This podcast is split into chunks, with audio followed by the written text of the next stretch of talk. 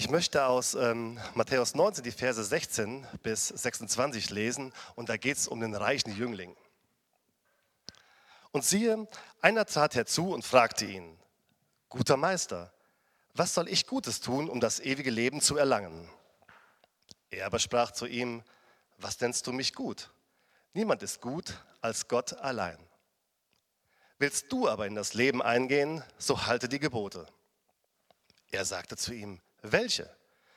Jesus aber sprach, dass du sollst nicht töten, du sollst nicht Ehe brechen, du sollst nicht stehlen, du sollst nicht falsches Zeugnis reden.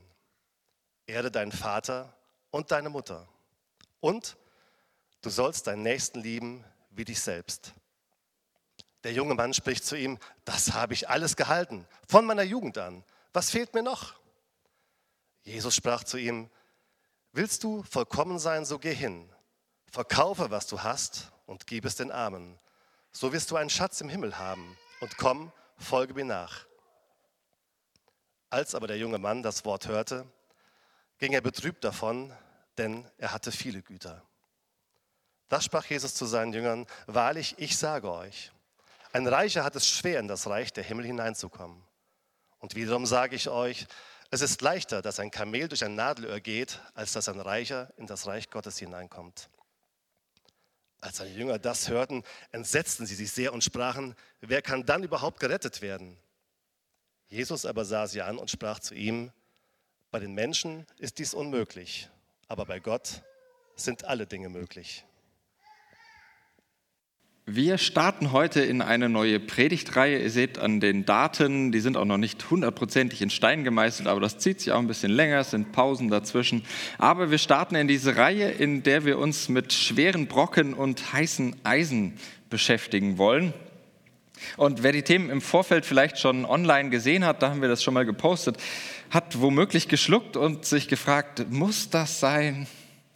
So, was hat er jetzt schon wieder vor? Müssen wir uns damit jetzt auch noch rumschlagen. Aber ich habe eine wunderbare Ausrede. Das sind nämlich alles Themen, die ihr euch gewünscht habt. Wir haben dazu aufgerufen, Vorschläge zu machen. Das ist jetzt eine Auswahl davon. Vielleicht entdeckt ihr eure Vorschläge wieder. Die Person, die für heute das Thema vorgeschlagen hat, ist im Urlaub. Ich grüße an dieser Stelle ganz herzlich äh, über den Podcast. Äh, da kann man das ja alles nachhören. Aber vielleicht entdeckt ihr euch euren Vorschlag wieder. Die anderen liegen alle noch auf meinem Schreibtisch, sind äh, wohl sortiert und werden nacheinander oder immer mal wieder abgearbeitet. Aber auch ohne Ausrede, so ich bin ja gar nicht schuld, finde ich es unglaublich wichtig, über solche Themen zu sprechen. So schwierige Themen, so schwere Brocken, heiße Eisen des christlichen Glaubens. Denn ich glaube, sonst verselbstständigen sich irgendwann die Gedanken, die man sich zu diesen Themen ja ohnehin macht, weil man immer mal wieder mit diesen Themen konfrontiert wird. Und das ist aber auch grundsätzlich ist das gar nicht schlimm, wenn sich Gedanken mal verselbstständigen, die sind schließlich frei und die müssen auch mal fliegen dürfen, äh, alles völlig in Ordnung.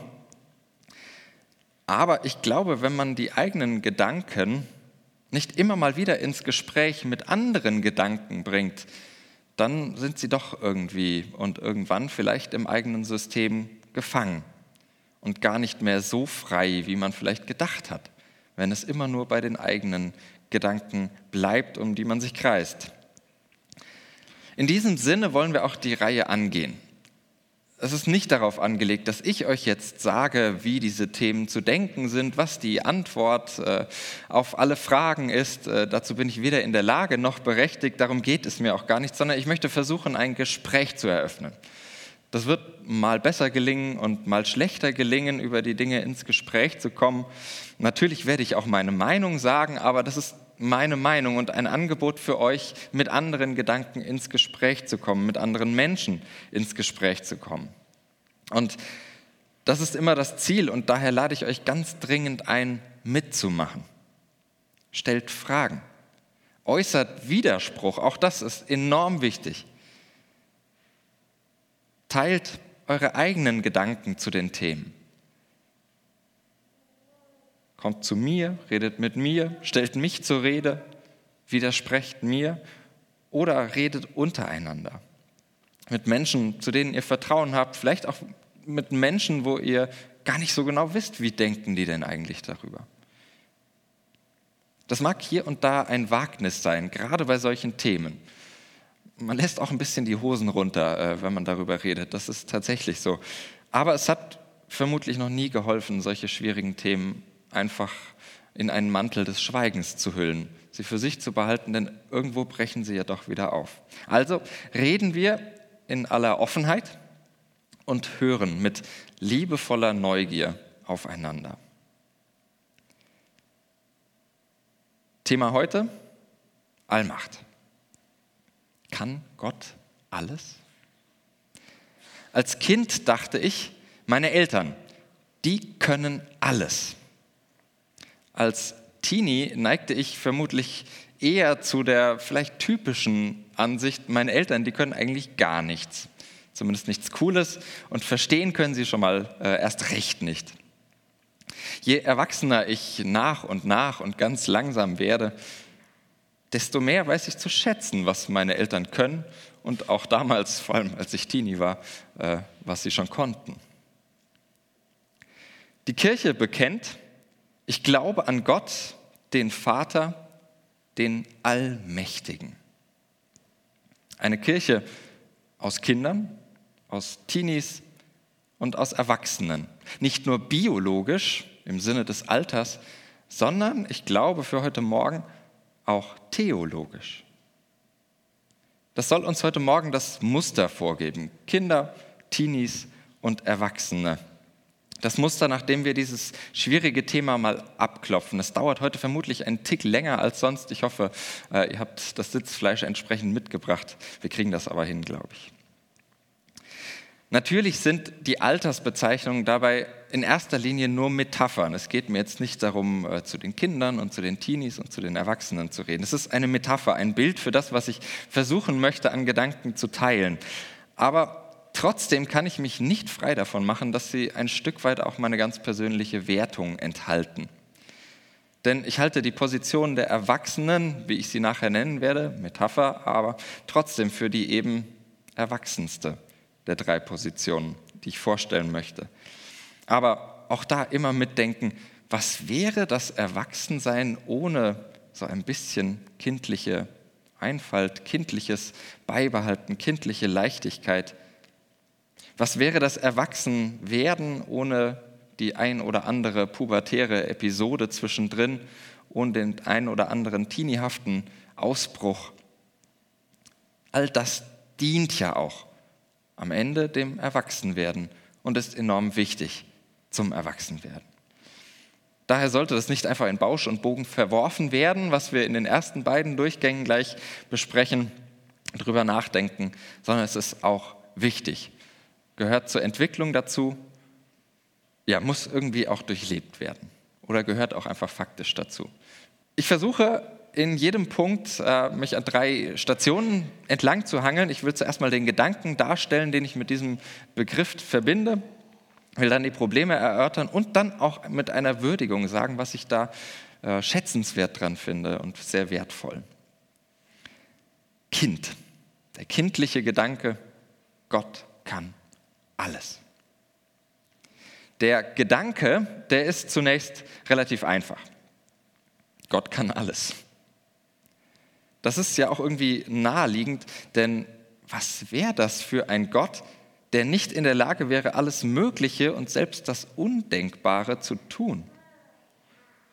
Gott und Allmacht, das hast du gerade schon schön gesagt, die gehören offenbar zusammen. Die liegen nah beieinander. Wer Gott sagt, der denkt wohl normalerweise auch in irgendeiner Art und Weise Allmacht mit. So wie ich Schwimmbad sage und ganz automatisch an Wasser oder Pommes oder was für euch zum Schwimmbad so dazugehört denke. Beides gehört scheinbar zwingend zusammen. Und vermutlich würden sogar Menschen ohne besondere kirchliche oder religiöse Bindung sagen, äh, wenn sie etwas mit dem monotheistischen Gottesbild anfangen können, ja, dieser eine Gott, der kann alles, der ist allmächtig, das gehört dazu. Ob ich diesen Gedanken Gottes jetzt überhaupt teile oder nicht, sei dahingestellt, aber wenn Gott, dann auch Allmacht. Was das Universum ins Dasein gerufen hat, das sollte doch auch theoretisch zumindest fähig sein, zum Beispiel Krankheiten aus dem Nichts spontan zu heilen.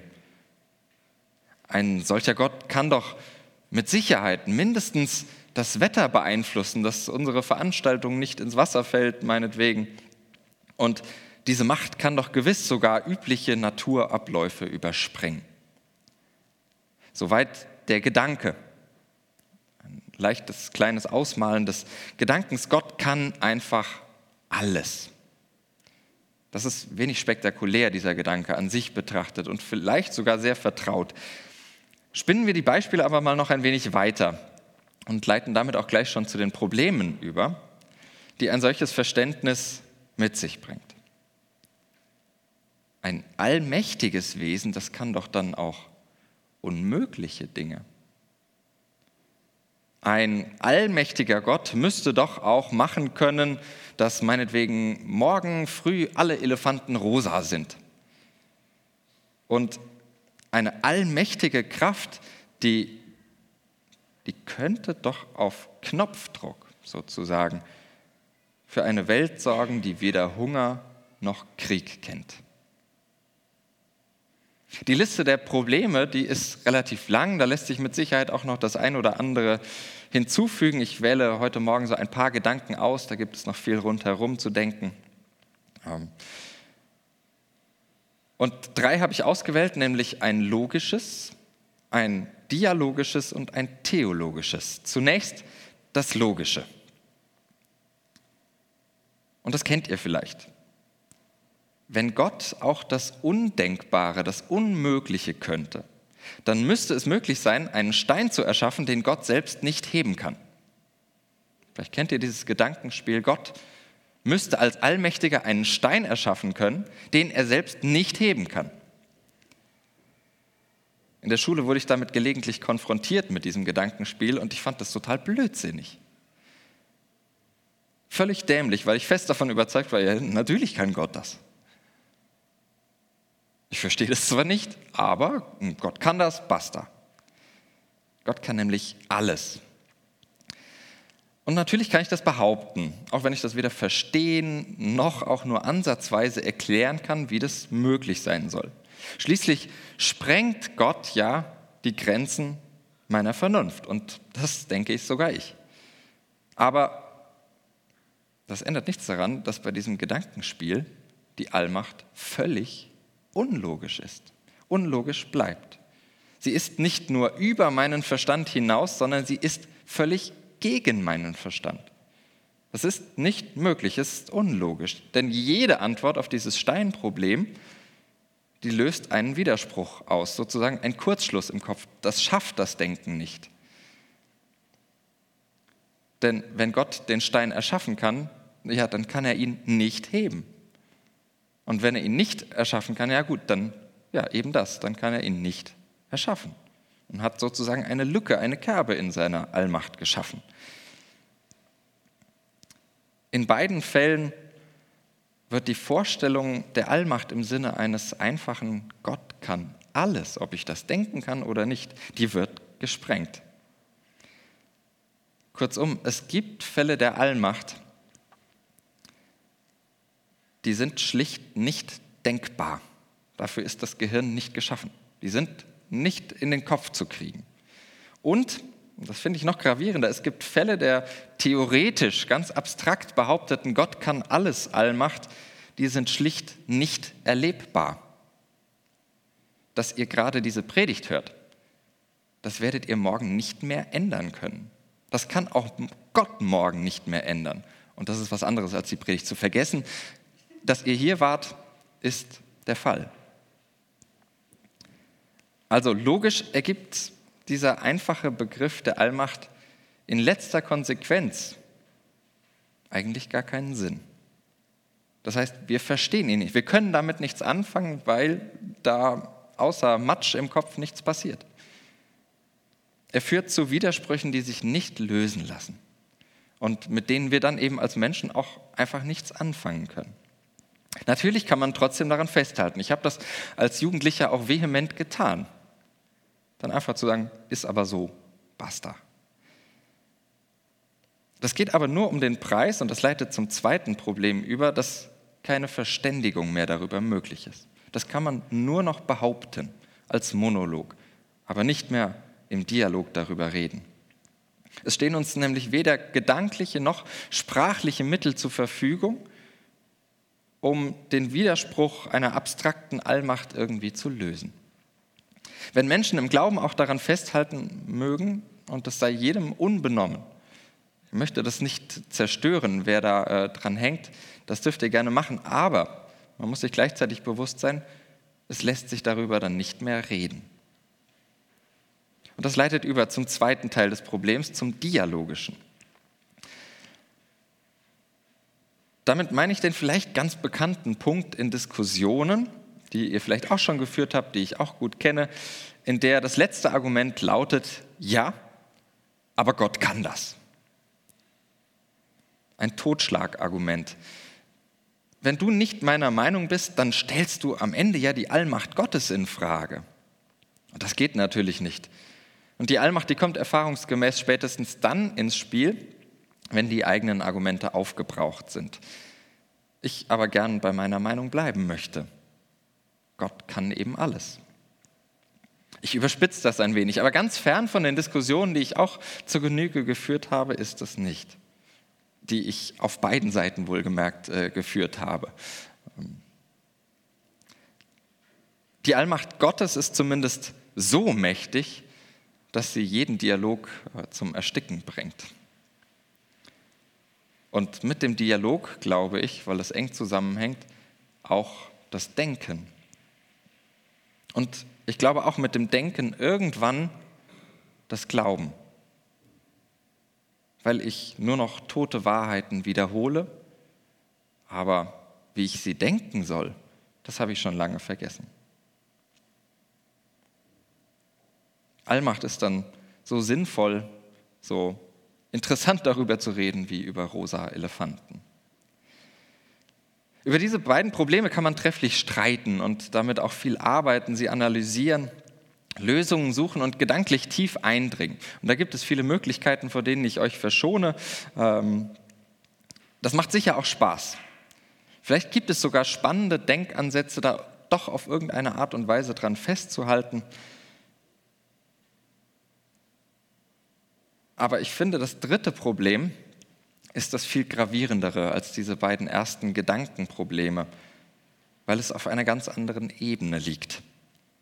Das, wie ich es genannt habe, theologische, um da so eine schöne Ein, äh, Einlinigkeit reinzubekommen, das theologische Problem Bevor wir es im zweiten Teil mit der, zweiten Position des Teenies sozusagen von der Seite der Erfahrung aus betrachten, nochmal einen Blick auf die gedankliche Perspektive, die es bei diesem Problem auch gibt.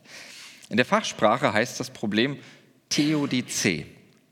Und, in der, und es klang schon vor 1700 Jahren bei äh, Lactantius so. Er hat das Problem aufgestellt und dann versucht zu erklären, was da das Problem ist.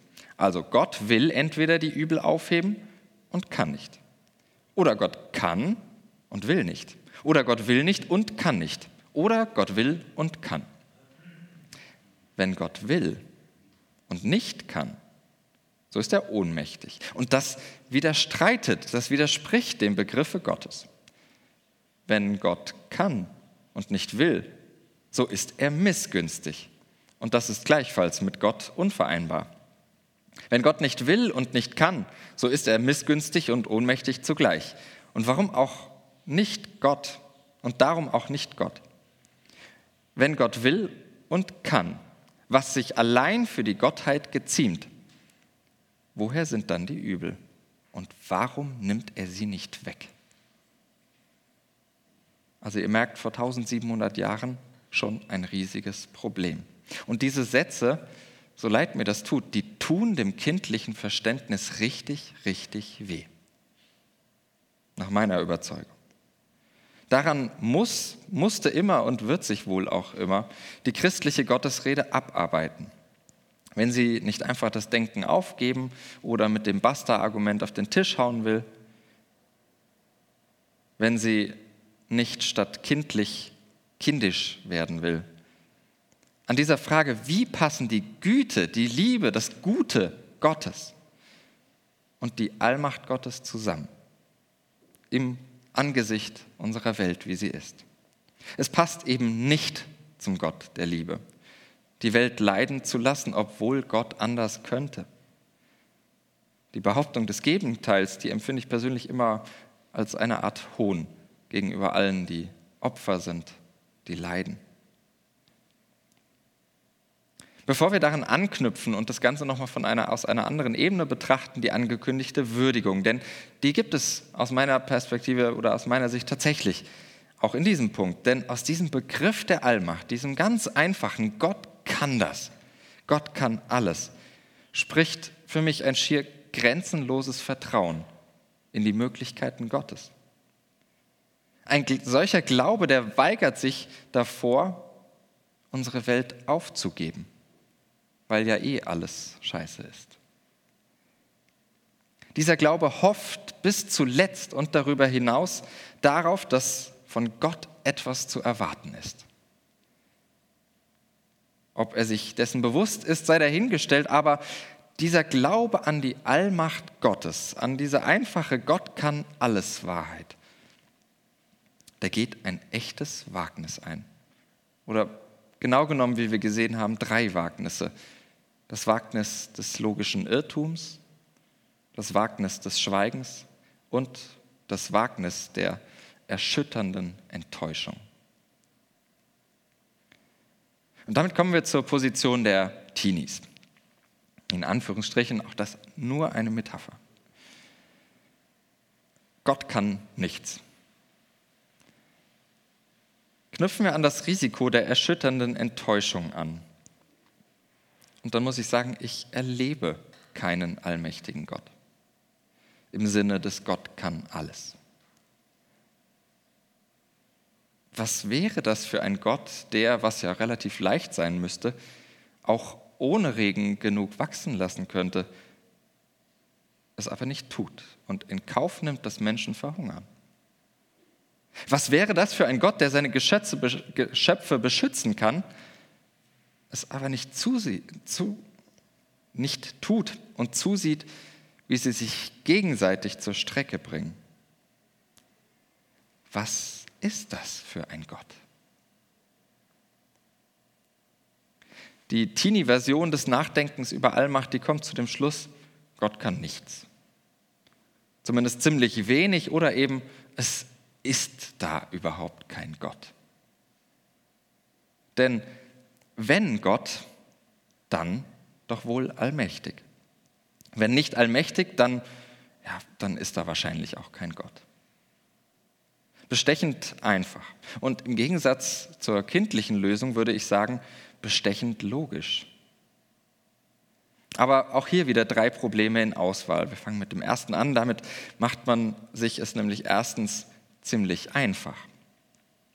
Wenn ich etwas nicht mehr brauche, dann werfe ich es einfach weg. So wie mit diesem Gedanken. Das funktioniert eben auch im Glauben. Wenn ich keine Verwendung mehr für das Wörtchen Allmacht habe, ja, dann ab in die Tonne damit. Wenn ich mit einer Jungfrauengeburt nichts mehr anfangen kann, ja, dann streichen wir sie doch einfach aus dem Bekenntnis. Wenn mir das Konzept Sünde nicht mehr einleuchtet, ja, dann hören wir doch endlich auf, darüber zu reden. Das kann man machen, wird vielleicht auch hier und da gemacht, vielleicht auch unter der Hand. Aber ich glaube eben, das ist zu einfach. Zu einfach. Denn Menschengenerationen vor uns, die haben sicher etwas dabei gedacht, als sie diese Gedanken gedacht haben. Als sie diese Worte bewusst gewählt haben, weil sie etwas Wichtiges zum Ausdruck bringen wollten. Und gerade diese Beispiele, Allmacht, Jungfrauengeburt, Sünde, so komische Wörter, die in unserem normalen Sprachgebrauch eigentlich gar nicht auftauchen, die zeigen doch, irgendetwas ganz Besonderes muss darin liegen. Es geht darum, irgendetwas Außergewöhnliches, was sich eben nur sehr schwer anders sagen lässt. Zu ignorieren, dass sich zumindest andere mit diesem Gedanken der Allmacht etwas dabei gedacht haben, ist natürlich einfacher als mal nachzubohren, mal zu hören, was liegt denn in diesem Begriff und wie kann ich ihn mir vielleicht aneignen. Zu einfach. Und am zu einfach arbeiten sich auch die beiden weiteren Probleme ab, denn zweitens, wir erleben unsere Wirklichkeit nicht einfach, sondern mindestens zweifach. Die Welt ist schlecht, ja, da kann man gerne einstimmen, aber eben auch bisweilen schön und gut. Menschen sind böse, auch dafür gibt es genügend Beispiele, ja, aber manchmal sind sie eben auch sehr nette und liebenswürdige Weggefährten. Die Natur, die ist katastrophal brutal, ja, aber sogar meistens eher ziemlich faszinierend und erhebend. Und all das müsste ich ja leugnen, um zu dem einseitigen Schluss zu kommen, die Welt ist nicht ganz super, also kann Gott auch gar nicht sein. Und der dritte Gedanke oder das dritte Problem, was ich daran sehe, an diesem Gedanken, wenn man das einfach verwirft, den Gedanken der Allmacht, weil es Leid in der Welt gibt, christlicher Glaube denkt Gott zwar als einen Gott, aber eben dreifach. Und das heißt zunächst mal ganz abstrakt theologisch gesprochen, das trinitarische Gottesbild, der Glaube an die Dreiheit in der Einheit Gottes, integriert das Leiden in den Begriff von Gott.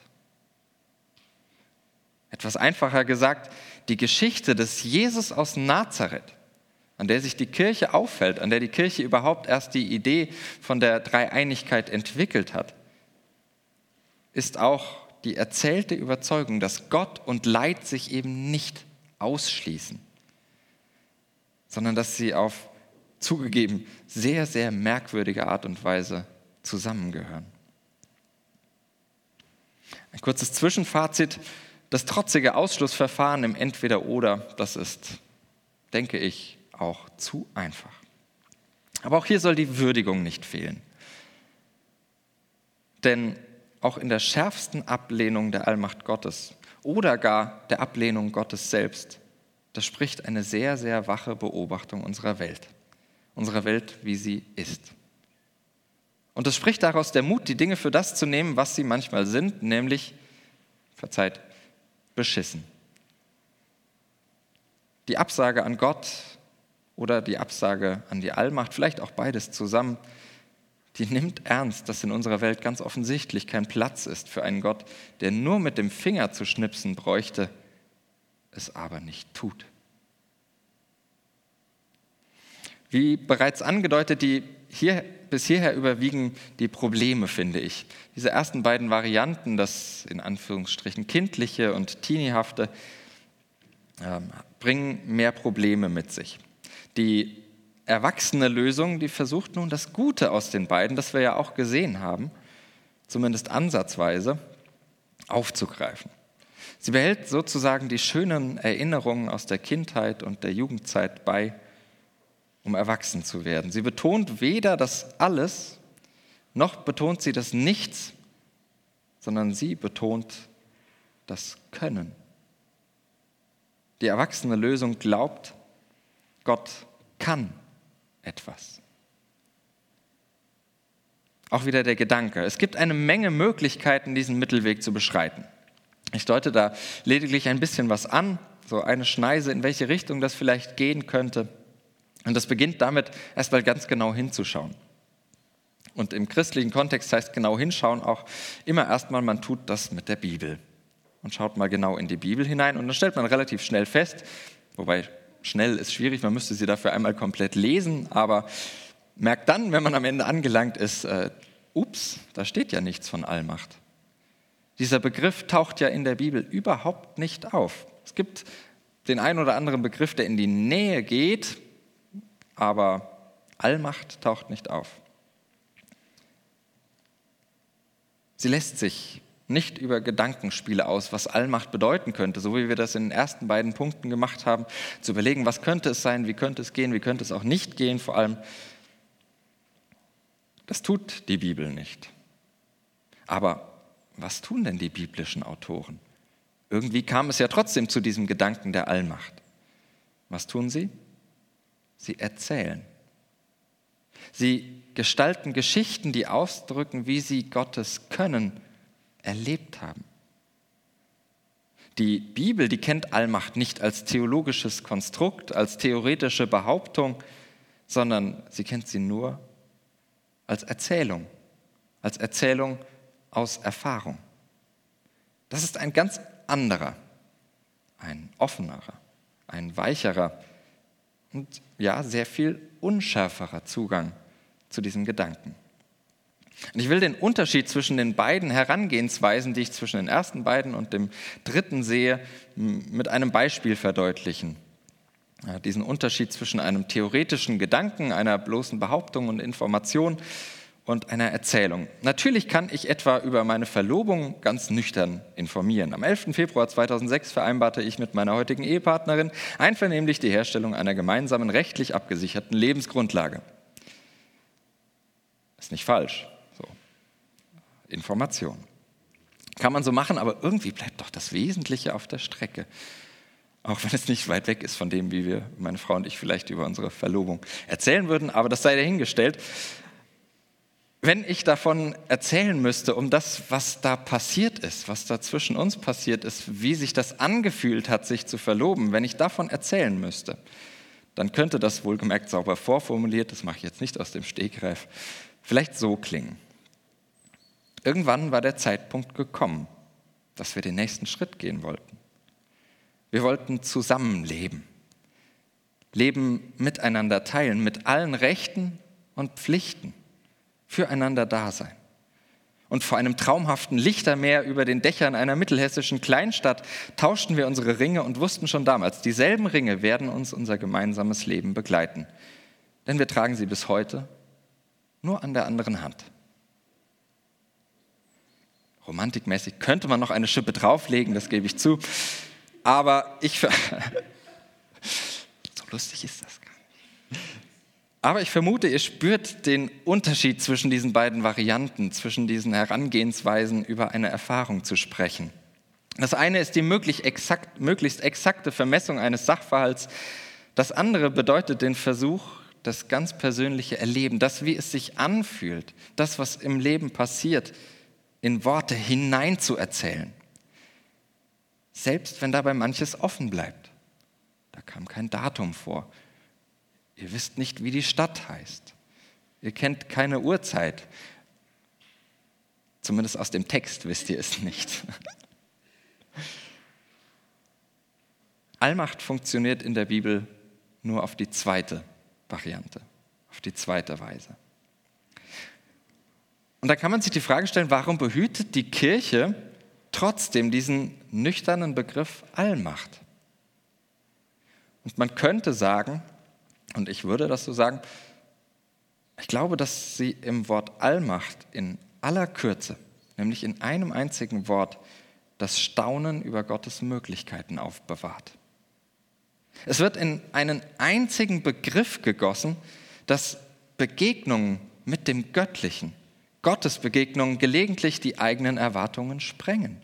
Das, was ich für möglich hielt. In der Beschreibung allmächtig konzentriert sich die Erfahrung auf engstem Raum, auf wenige Buchstaben, dass im Leben mehr Gutes, Schönes und Wahres passiert, als wir selbst bewirken können. Auch hier, obwohl das meine favorisierte Lösung ist, die Probleme bzw. Einwände, aber verzeiht, äh, dass ich sie nicht ganz neutral darstelle. Natürlich könnte man dieses Herangehen als ein Weichspülen bezeichnen und läge damit gar nicht so falsch. Das ist es. Es ist ein Weichspülen. Es spült tatsächlich das harte und kompromisslose Bekenntnis zur Allmacht Gottes etwas weicher. Dieser dritte Weg, der macht die Rede von der Allmacht eben durchlässiger. Und ich würde sagen, und das ist dann eher schon wieder was Gutes, äh, ein bisschen eingeschlichen, durchlässiger für meine Erfahrung und für die Erfahrungen anderer. Ein zweiter Einwand könnte lauten, damit wird Gott eingeschränkt. Und ja, das ist tatsächlich auf einer ganz theoretischen Ebene der Fall. Wenn ich das alles in der Allmacht eben nicht mehr absolut wörtlich nehme. Gott kann dann eben nicht mehr einfach alles. Selbst die Unmöglichkeiten. Und ein dritter Einwand, der mag so klingen, warum sollte ich überhaupt an einen Gott glauben, der nicht alles kann? Und ich finde, das ist ein gewichtiger Einwand. Denn wenn mein Glaube an einer ganz bestimmten Idee von Gott hängt, und das tut er immer, dann mag mit dieser Idee auch der Glaube ins Wanken kommen. Ja. Daher gehört es zum Glauben nicht nur dazu, und das ist mir ganz wichtig, alte Zöpfe immer mal wieder abzuschneiden, sondern auch das, was nachwächst, zu pflegen, etwas nachwachsen zu lassen. Aber das braucht Zeit, wie Wachstum eben in den allermeisten Fällen Zeit braucht. Und die sollten wir uns immer und immer wieder nehmen, diese Zeit um neue Angebote zu prüfen. Auch hier nicht einfach das Denken abschalten und das übernehmen, sondern nachfragen, widersprechen, überlegen, diskutieren, kritisieren. Neues auch auszuprobieren. Wie fühlt sich das an, damit zu leben? Und das gilt auch für alles, was ich von der Kanzel hier oben sage. Das ist nicht einfach ungeprüft zu übernehmen, sondern ein Angebot für euch, damit zu arbeiten, darüber nachzudenken und es gerne auch, wenn es für euch nicht passt oder keinen Sinn ergibt, zu verwerfen. Ich verkündige hier keine ewigen Wahrheiten und würde immer empfehlen, skeptisch zu werden, wenn das jemand behauptet. Sondern ich möchte etwas anbieten und möchte etwas erzählen. Ich bin kein großer Erzähler, bei mir klingt das sehr theoretisch, aber es hat doch auch was Erzählerisches wenn ich über das spreche, was ich selbst als tragfähig und lebensdienlich erlebt habe. Und dazu gehört auch, dass ich den Einwand, diesen dritten Einwand, für ein Missverständnis des Glaubens halte. Glauben meint nämlich nicht zuerst an etwas festzuhalten, das ich theoretisch für wahr halte, sondern Glauben ist im Kern das Vertrauen auf die mächtige Kraft, die ich praktisch erlebt habe und jeden Tag erlebe. Und wir können Gott gar nicht anders, von Gott gar nicht anders sprechen als durch das, was wir mit Gott erleben. Weil Gott auch immer irgendwie anders ist und nicht einfach etwas, was wir vor uns haben, sondern was wir erleben. Und das ist das Erleben, dass Gott etwas kann. Nicht alles offenbar. Denn manche der Erfahrungen, die ich selbst gemacht habe, die hätte der Gott, an den ich mein Herz hänge, nie und nimmer zulassen dürfen. Aber oft genug erlebe ich es, ein göttliches Können. Die Würdigung fällt relativ knapp aus und ich formuliere sie als Einladung. Lasst uns Gott und Gottes Allmacht ein wenig unschärfer glauben und unschärfer denken, nicht so eindeutig ein absolutes Alles. Lasst uns den großen Wert darin entdecken, die Dinge und Gott selbst eben nicht ein für alle Mal festzunageln. Verzeiht das makabre Wortspiel, aber das ist Gottes eigene Sache. Und hängen wir unseren Glauben nicht an bestimmten theoretischen Wahrheiten auf, sondern an Gott selbst, an dem, was wir mit und durch Gott erleben. Wir kommen so langsam zum Ende. Ein bisschen brauche ich noch, denn ein Gedanke ist mir noch wichtig. Und da kommen wir nochmal auf das Erzählen zurück und stellen die Frage, was denn die Rede von der Allmacht Gottes nun inhaltlich überhaupt bedeuten könnte. Und das würde irgendwie in der Luft hängen, wenn wir diese Frage nicht noch ansprechen würden. Wir haben eben in der Lesung eine Geschichte gehört, die, wie ich glaube, mit der Idee der Allmacht Gottes spielt und auch ein bisschen kämpft der reiche junge Mensch, der vor der Herausforderung stand, in Liebe zu den Mitmenschen all seinen Besitz für die Armen aufzugeben und so Jesus nachzufolgen. Er konnte nicht. Das Geld war mächtiger als die Liebe. Und dann lesen wir da, Jesus aber sah die Jünger an und sprach zu ihnen, bei den Menschen ist's unmöglich, aber bei Gott sind alle Dinge möglich. Und jetzt komme ich recht zügig zum Punkt. Bei Gott ist die Liebe möglich. Das, was ich so oft vermissen lasse. Gott ermöglicht die Liebe. Und überraschenderweise kommt es dann immer und immer wieder mal vor, dass sie sich auch durch und in meinem Leben verwirklicht. Kurz, Gottes Allmacht, an der ich festhalten möchte, ist die Allmacht seiner Liebe. Die Allmacht der göttlichen Liebe, die Möglichkeit zur Liebe und die Verwirklichung der Liebe. Sie ist eben nicht einfach nur ein abstraktes Alles, was irgendwie denkbar und undenkbar, möglich und unmöglich ist, sondern sie ist ein sehr konkretes Etwas. Die Liebe. Die Liebe schafft all das, was sie verheißt. Sie ist in der Lage, Menschen zu gewinnen. Sie schafft es, Menschen aus Einsamkeit und Verzweiflung zu retten. Sie, die Liebe, hat zwar nicht die Macht, das Übel einfach gut zu machen, aber aus dem Üblen etwas Gutes. Sie eröffnet einen Raum, um in ihr, in der Liebe immer wieder zu leben, immer neu zu leben. Die Allmacht der göttlichen Liebe ist die Macht, alle Menschen für sich zu gewinnen. Und ich schließe mit einem leicht abgewandelten Zitat des Theologen Wilfried Herle, den wir im theologischen Feierabend hier und da auch schon mal kennengelernt haben. Und dieses Zitat möchte ich mir gern zu eigen machen. Er schreibt äh, interessanterweise in einer Fußnote, also man muss das ein bisschen suchen, die Tatsache, dass Gottes Liebe sogar mich erreicht hat, gibt mir die Zuversicht und Gewissheit, dass Gott auch jeden anderen Menschen mit der göttlichen Liebe erreichen wird.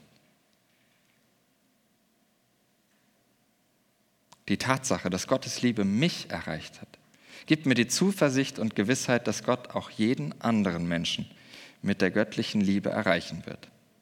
Sogar die Despoten dieser Welt, die Mobberinnen an unseren Schulen, die übermächtigen Mütter und gleichgültigen Väter, die Unauffälligen und die Poltergeister in Alltag und Politik, dich und ja, eben auch mich selbst. Für sie alle ist Platz in der Liebe. Und das bedeutet mir die Allmacht Gottes. Amen.